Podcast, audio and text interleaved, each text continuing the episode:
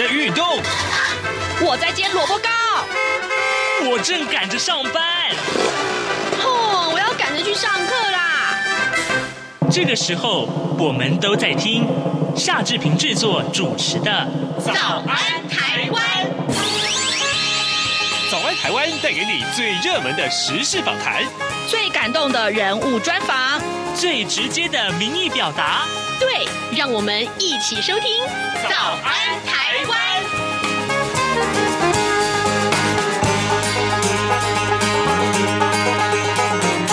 早安台湾，我是夏志平。今天是二零二一年的一月二十二号，星期五。那么，在从今年开始啊，早安台湾呃有一些新的变革。那么，除了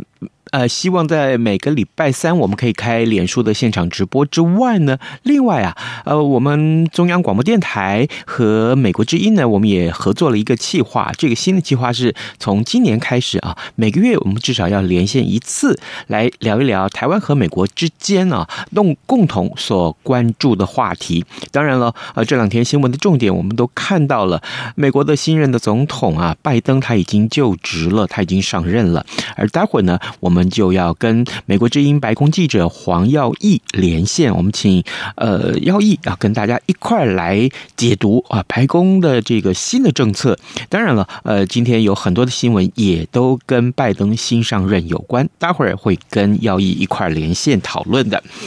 呃，在跟呃耀义连线之前呢，志平有一点点时间跟大家说一说各平面媒体上面的头版头条讯息。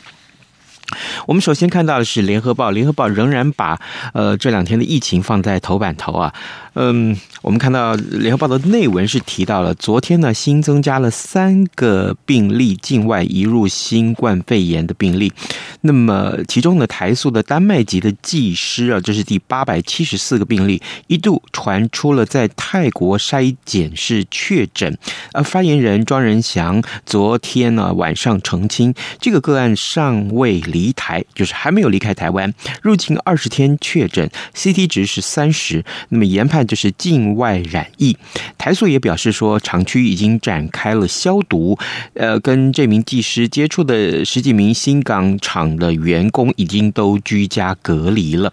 好，这个有关于其他的新闻啊，这通通围绕在疫情上面。待会儿有时间的话，跟您多多的讨论。另外呢。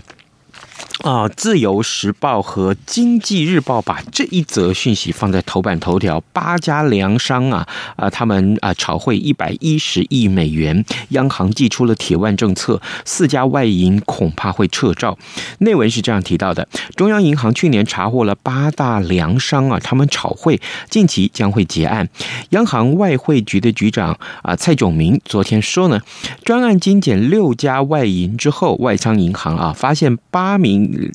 八家这个粮商以商众贸易为名，大量乘坐了新台币远期外汇交易啊 （DF） 来进行炒汇，累计金额已经达到一百一十亿美元了。有两家外银在专家精简之前已经停办，最快农历年前啊将会对另外四家外银开罚，最重呢可能会撤照外汇业务的执照啊。这也是我们看到两家媒体把它放在头版头条上面啊。另外，当然了，呃，《工商时报》。呃，则是把台股呃昨天的飙涨啊放在头版头，台股已经狂飙上了一万六千点了。啊，另外，《中国时报》和《苹果日报》则是把啊，我们等一下要讨论的重点就是啊，拜登啊放在头版头上面。《中国时报》的标题是提到了啊，呃，萧美琴就是中华民国的驻美代表，萧美琴呢应邀观礼，观什么礼呢？观的就是啊拜登的就职典礼。那么，呃，蔡英文总统也发了贺电祝贺拜登啊，希望能够深化合作伙伴关系，来彰显台美关系的提升。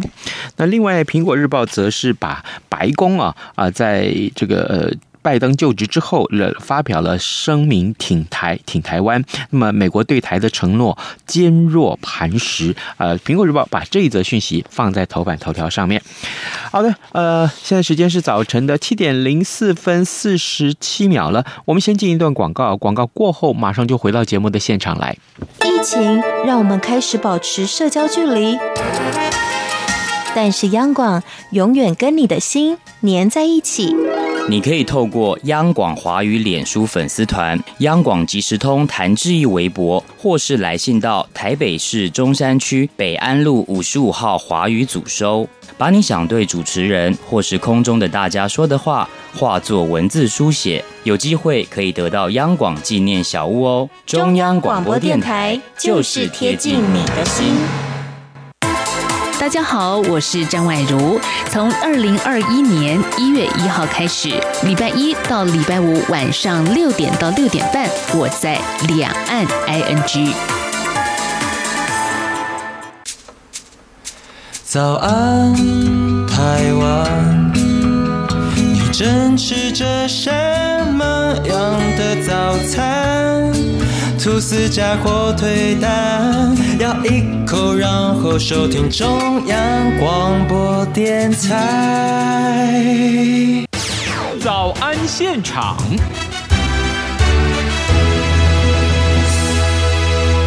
这里是中央广播电台台湾之音，您所收听的节目是《早安台湾》，我是夏志平。此刻时间，它呃是早上的七点零六分十七秒啊，各位听众，呃，中央广播电台的《早安台湾》节目呢，从今年开始啊，为您推出一个全新的企划单元。那么，全世界最重要的两个华人所收听的电台，那就是在美国的美国之音 VOA，还有呢，在台湾的中央广播电台呀、我们每个月都会有一次的空中连线，利用这一次。的连线呢，志平要邀请美国之音的另外一位啊、呃、主播，他也是白宫的记者黄耀毅，要跟听众们分享来自美国啊对美国政经跟这个社会情势的呃最及时而且是最完整的观察。欢迎大家呢对这个全新的单元表达关注啊，同时呢也谢谢各位听众的收听。我们先请啊美国之音的白宫记者黄耀毅跟各位听众打个招呼啊，耀毅您早。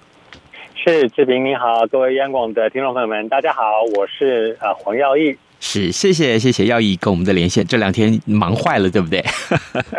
对对对啊，到处跑来跑去，而且很冷。嗯，这个而且这两天了，全球新闻的焦点都在美国嘛啊。呃，事实上啊，呃，从去年的十一月份美国总统大选开始投票以来，我们几乎每个礼拜都会有一点点的时间来介绍最新的选情或者是这些开票的结果。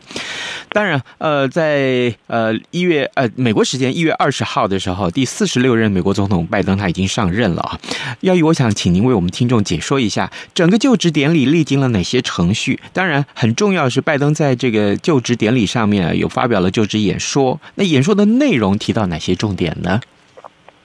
是的，我们是知道在一月二十号星期三的时候呢，美国时间的星期三，就是美国的这个四十六任美国总统的呃宣誓就职的仪式在国会大楼。嗯，那大家是非常万众瞩目的原因，第一个当然是因为呃这个。这个场景似曾相似，因为就这个国会大楼就在两个礼拜之前，同样的这个国会的阶梯才被一大批的我们大家新闻当中看到这个川普总统的支持者攻占了国会，然后闯进去，他们一样在同样的阶梯上、同样的围墙上爬进去，打破玻璃、打破门跑进去。但是呢，就在两个礼拜之后，同样的一个地方却举办了这个新的总统的就职典礼。那么另外一方也是因为新冠疫情的关系啊，所以呢，这这个所谓的这个是保持。社交距离，所以当然能够参加的人就不是那么的多。当然，我们也知道了，台湾的驻美代表肖美琴也是啊、第一次在美中这个美国跟台湾专家以来呢，第一次收到正式的官方的邀请，就职典礼的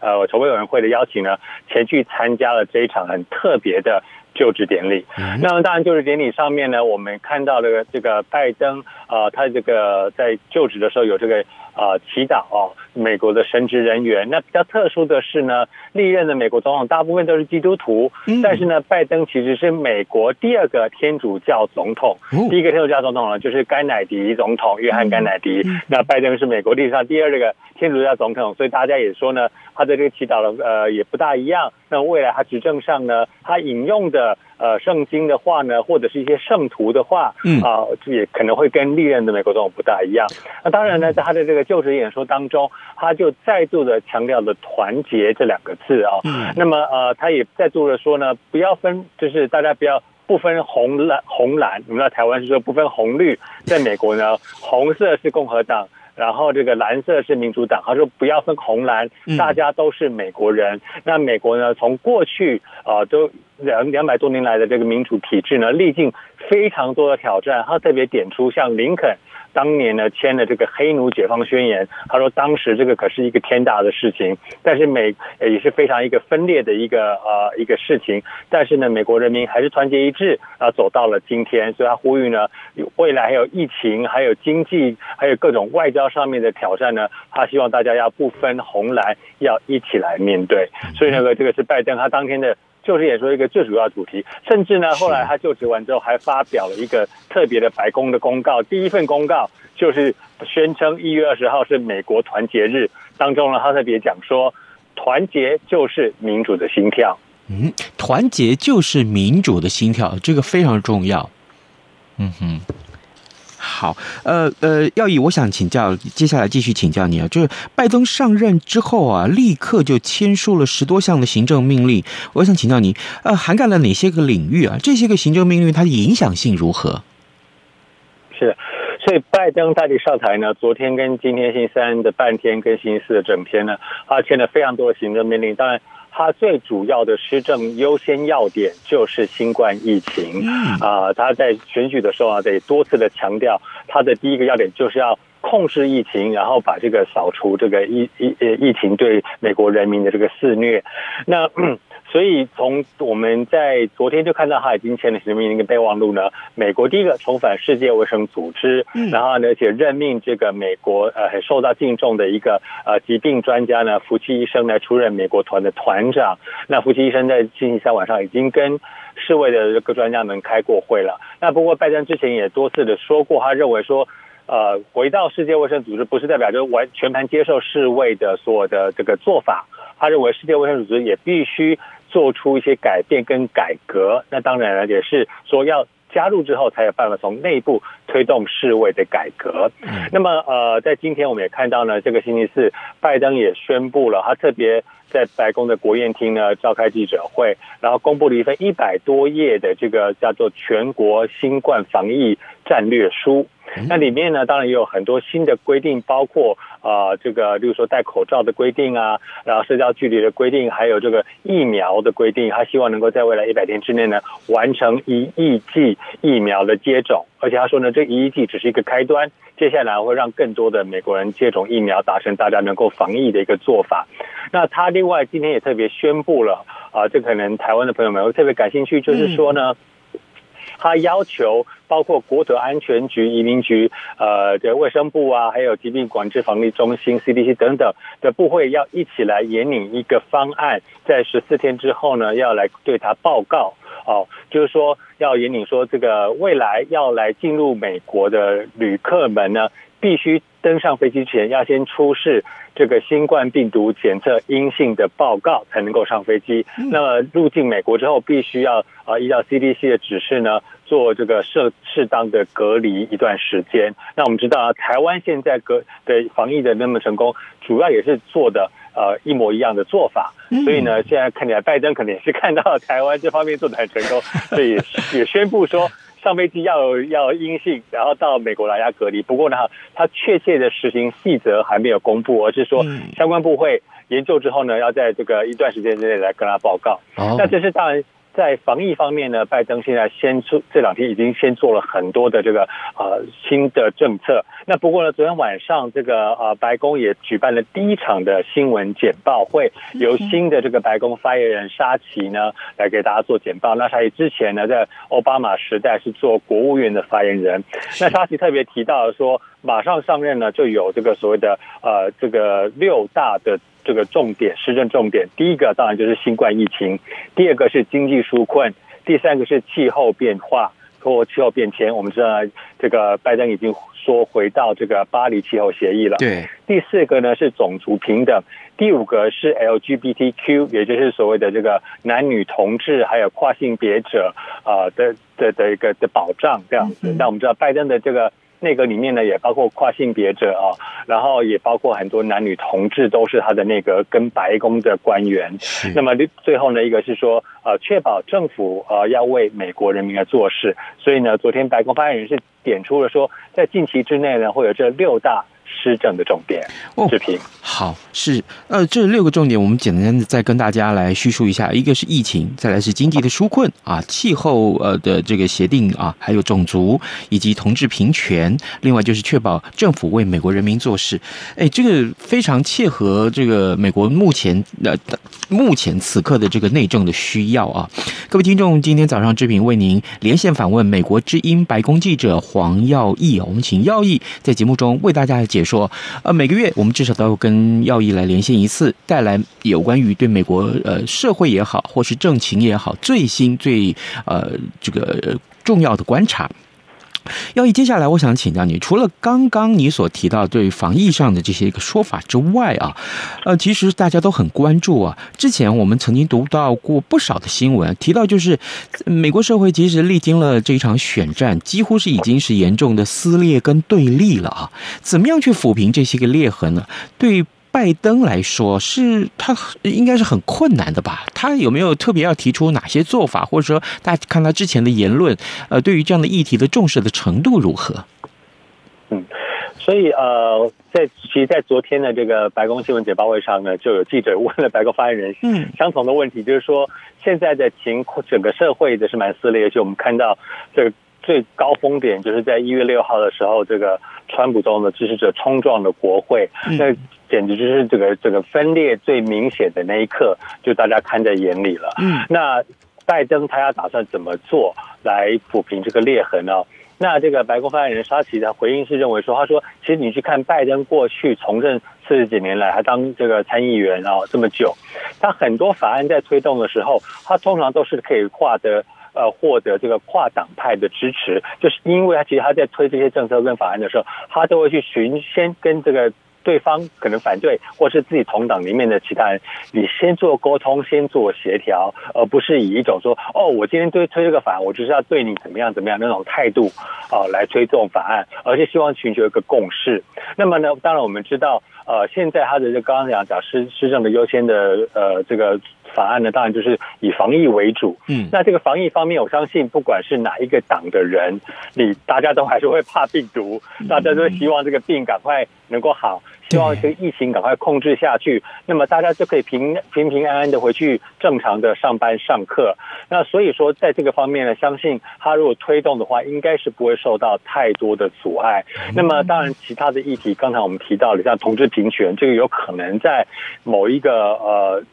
有一些反对的人士，可能他们就会有特别的看法。不过呢，随着社会的风气越来越呃走向开放呢，其实我们看到，即使是在川普总统的白宫里面呢，我自己认识也有几位是同志的官员哦。嗯。那么呃，在川普总统也曾曾经任命这个一位男同志出任驻德国大使，还甚至接了一个情，后来回来接了情报总监的这个代理的职位。嗯。所以说，其实在共和党里面呢，连这种好像很分歧的同志平权议题，也是可以达成一个共识的。所以啊，在很多的方面呢，呃，或许拜登这是真的能够像他过去。四十年担任参议员跟副总统那样子，能够去取得一个共识。那当然呢，这个川普总统未来对于他现在所谓的他的支持者的这个影响力呢，还会有多大？当然这是还要继续关注的。不过呢，呃，大家也是相信说，其实呃，对拜登来说，如果他能够在两个方面做得很好的话，那民心我们或者民意呢，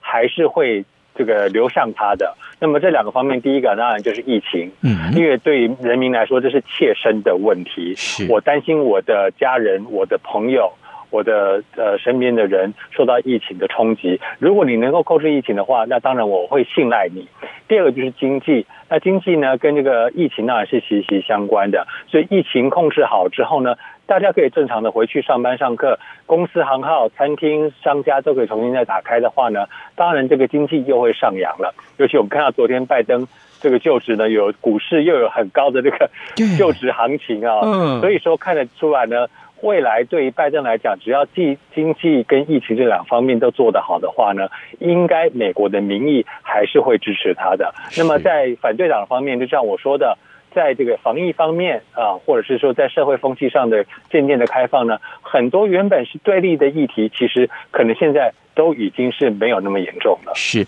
呃，正好呃，耀毅提到了美国股市，我们找到这个最新的收盘，美国股市，呃，这道琼工业指数只是小跌啊，呃，另外的标准普尔指数是上涨的啊，纳斯达克呢也是上涨的，呃表现还不错哦，还不错。好，这个呃，另外呃，当然，这个我们即将要做，我们要做这个。刚刚有听众啊，在这个我们的即时互动的这个软体上面有表达一些意见。他是说，那有关于美台关系啊，呃，这个是不是以有国呃这个白宫也有一些琢磨呢？是，所以我们也知道，这个一大早今天路透社也有报道了。对，那台湾的这个其他的报纸也。相关报道了，就是说，白宫的这个国安会的发言人呢，或者就说了关于美台关系，说呢，啊，美国对台湾的承诺坚若磐石，那拜登呢会与我们的朋友还有盟邦站在一起，在亚太地区促进共同享有的繁荣、安全和价值，其中也包括台湾。那呃，我们大家都知道，说这个拜登在上台之前呢，大家都非常关注，就是说他的。呃，一些的做法跟川普总统会有什么不一样啊、呃？那这个部分呢，我们可以再往前几个月回去看，甚至往一年以前回去看呢，看川普总统对于台湾跟中国呃的做法是什么？那其实呢，就在差不多呃，在呃前几个礼拜呢，刚好呃白宫那边还做出了一些对中国新的科技公司的一些禁令。那么在这个白宫的这个背景简报会上呢，呃，这个背景简报当然就是说这个。呃，不能够报出官员的名字啊。嗯。那当然就有人就问说，你现在大概离卸任还剩下大概两三个礼拜，那现在为什么突然推出这么多，就是说呃制裁中国的什么公司或是哪些官员这样的政策？那你会有考虑到它的延续性吗？嗯。结果很有趣的是，川普总统自己的资深官员当天的回答就是说，其实我们自己坦诚说，我们本届政府在于对抗中国的方面。的动作是有点太晚，那所以说我们现在是在集体直追啊。他说，但是他说迟到总比不到好，所以我们现在是在集体直追，在川普要卸任之前呢，赶快推很多很多的对中国特别严厉或是对台湾比较友善的一些政策。那就是川普的自己的资深官员这样讲的。那呃，当然我们也知道，前川普的前三年都在谈贸易。跟美美洲贸易，那么一直到这个呃二零二零年的一月啊，这个我们看中国的副总理刘鹤到了白宫的东厅里面来跟川普签是这个第一阶段美中贸易协议。那这其实是很有趣的一个现象，因为这是一个不对等的签，就是地位是不对等的。嗯，怎么会是美国总统？你应该是跟习近平来签吧？那怎么会是派一个副总理来跟你签呢？是，那川普也应该不应该自己出自己？自己主动出来签，应该是说，啊，那我就派一个副手来跟你签这样子。嗯，结果呢，川普总统还亲自下来跟刘鹤排排坐，然后来签这份协议，表示他甚至是非常的重视美中之间的贸易。那川普也多次的讲说，美中贸易就是要公平互惠啦。那不只是这样讲，他也讲其他的国家，包括日本、韩国，包括欧盟、加拿大、墨西哥，每一个国家。他都说要公平互惠，那我们相信这个美国的这个贸易代表，如果跟台湾谈贸易协定的话，也是一样会讲公平互惠这几个字，啊，所以这是川普的这个对在美中呃或者是美台关系上面的一些的。它的走向是这样一路走过来的。那么到了现在呢，我们看到其实拜登，我们也看到拜登的这些国安官员或者外交官员也都讲了。其实他也讲布林肯这个国务卿的这个继任人选，也说了，认为说，哎，其实川普最终的强硬也是应该的，因为过去几年来呢，我们看到，呃，不管是说民主党或共和党都认为。中国在于贸易的这个呃实施上面啊，实践上面，或者是人权上面，或者是甚至在国际上跟美国竞争上面呢，都有很多不公平的做法。那例如说，我们讲说抓黑客呃骇客这个这个事情好了，呃，川普政府呢不断的讲说，哎，很多中国的骇客来害美国的商业机密，造成不公平的贸易竞争啊，在侵犯我们的这个智慧财产权。那大家。如果有印象的话，其实一开始在抓骇客，其实是奥巴马的时候就开就开始在抓了。第一次正式起诉五名解放军的军官，由美国司法部起诉，是奥巴马就已经在那个时候是奥巴马做的，所以表示呢，果然是民主党跟共和党其实都已经体认中国对于美国造成的竞争跟威胁是很大的。那同样也在体证说，其实台湾对于美国来讲是一个非常重要的伙伴。那又讲到我们刚才讲的防疫好了，诶，台湾很成功的说。大家登机前一定要检测阴性才能登机，入境要隔离十四天。突然之间，我们看到今天拜登就宣布了，哎，要严拟相同的做法。那表示说呢，今天拜登政府其实也都看在眼里，台湾做的什么东西做得很好，那美国其实哎也可以来效仿这个部分呢。拜登政府也都有看到，所以我相信呢，未来的，尤其是今天我们刚刚讲的国安会的这个发言人也这样来讲说台湾的重要性，所以表示。拜登的团队，未来政府呢，对未来对台湾方面，应该还是可以保持以很大程度的重视，是对台湾保持非常大的重视，这是很重要的一个结论。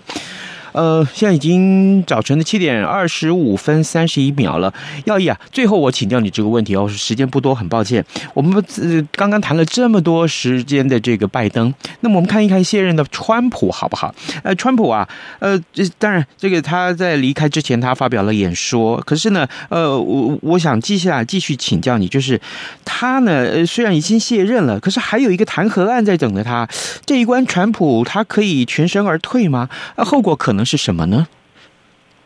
所以，呃，弹劾案当然在国会当中，参众两院呢，众议院方面已经通过了弹劾案，嗯、那么现在就剩下参议院当中要怎么做？啊、呃，第一个我们看到是说，参议院当中，因为这次的呃选举呢，民主党又在拿下了新的席次，参议院里面是五十对五十，对，那当然这个副总统贺锦丽他就有可以打破僵局的那一票。那当然就要看怎么投喽，因为在众议院投票的时候呢，这个弹劾案，呃，有十名的共和党员是他跑，这个共和党的议员是跑票的，是，而且那个时候是川普还是总统的时候，就是他还有影响力的时候。那现在他卸任了，参议院当中的共和党人会不会考虑到说，哎，其实我可能好像就可以比较呃讲出我的真心话，那。来照他们自己的方法来投票也是有可能的。那最新我们看到是，当然这个呃，共和党的这个呃参议员麦康奈尔呢，我们也知道就是赵小兰，呃，大家很熟悉赵小兰的这这个先生呢，他已经今天说希望能够等到二月的时候再来进行参议院的弹劾案的审议。那他说，因为是要让这个川普的团队能够有更多时间来准备。那不过我们知道，川普第一次受到弹劾的时候。当时他的司法团队呢，现在当中的人都说没有要帮他辩护，啊，大家都已经跑掉了。然后呃，他身边的他的私人律师是这个前纽约市长朱利安尼呢，本来说啊，所以啊，我来接这个第二次的辩护案，但是大家有点担心。第一个是之前说什么选举舞弊这些的这个案子，都是朱利安尼出来做申诉的，结果他的案子大部分都是被驳回，而且连最高法院还驳回两次。那所以说，哎，朱利安尼到底有没有能力来这个去处理这个第二次的弹劾案？结果呢，呃，后来就是说，朱利安尼因为他在一月六号当天，川普支持者冲击国会当天，他也有上台演讲，有呼吁民众说我们要怎么样怎么样，要坚强起来。结果变成说，哎，他不能当辩护律师，因为他可能是被告，所以现在就不知道川普的法律团队，嗯，他可能真的需要一点时间去筹组自己的法律团队，然后再来进行这个第二次的弹劾，所以有可能要到二月的时候，到时候呃才会来进行这个参议院的弹劾案的审议。是好的，呃，当然，呃，未来如何，我们下个月还要再请耀毅跟我们连线了。各位听众，今天早上这边非常荣幸啊，为您来连线专访美国之音的白宫记者黄耀毅。我们请耀毅为我们解说了有关于啊，呃，拜登上任之后的一些最重要的一些美国政情的观察，还有啊，拜登所签署的这些行政命令啦，啊，或者说是呃，川普呃，离现任的川普他的后续接下来弹劾案的一些发展的程序或者是呃趋势，我们。非常谢谢耀义跟我们的连线，耀义辛苦了，辛苦了。好的。谢谢志平，谢谢央广的各位听众朋友们。好，谢谢谢谢。好，这个呃，最后现在时间已经是早晨七点二十九分了啊。最后这一分钟，呃，今天呃，仍然大家为您呃，我们要看到疫情呃，还是一个新闻的重点了啊。呃，还有当然就是台北股市，呃，台北股市昨天这么的热，啊、呃，这个可能大家都会觉得说，那接下来要不要进场呢？我仍然提醒大家啊、居高思维好吗？啊，居高思维。那另外啊，呃，志平也提醒大家。啊可以的话，在 SoundOn 或是呃这个呃任何的 Google 跟 Apple 啊呃这个 Podcast 上面可以选听早安台湾，呃只要你选听了啊订阅了啊，那每天都会自动送到您的手机来，就不用再去啊上到这些个专业平台上面去点选了。好的，今天是礼拜五，哎。祝你有愉快的周末哦哦！哎，下个礼拜一咱们再见喽，拜拜。谢谢对不起，心里面 OS，为什么？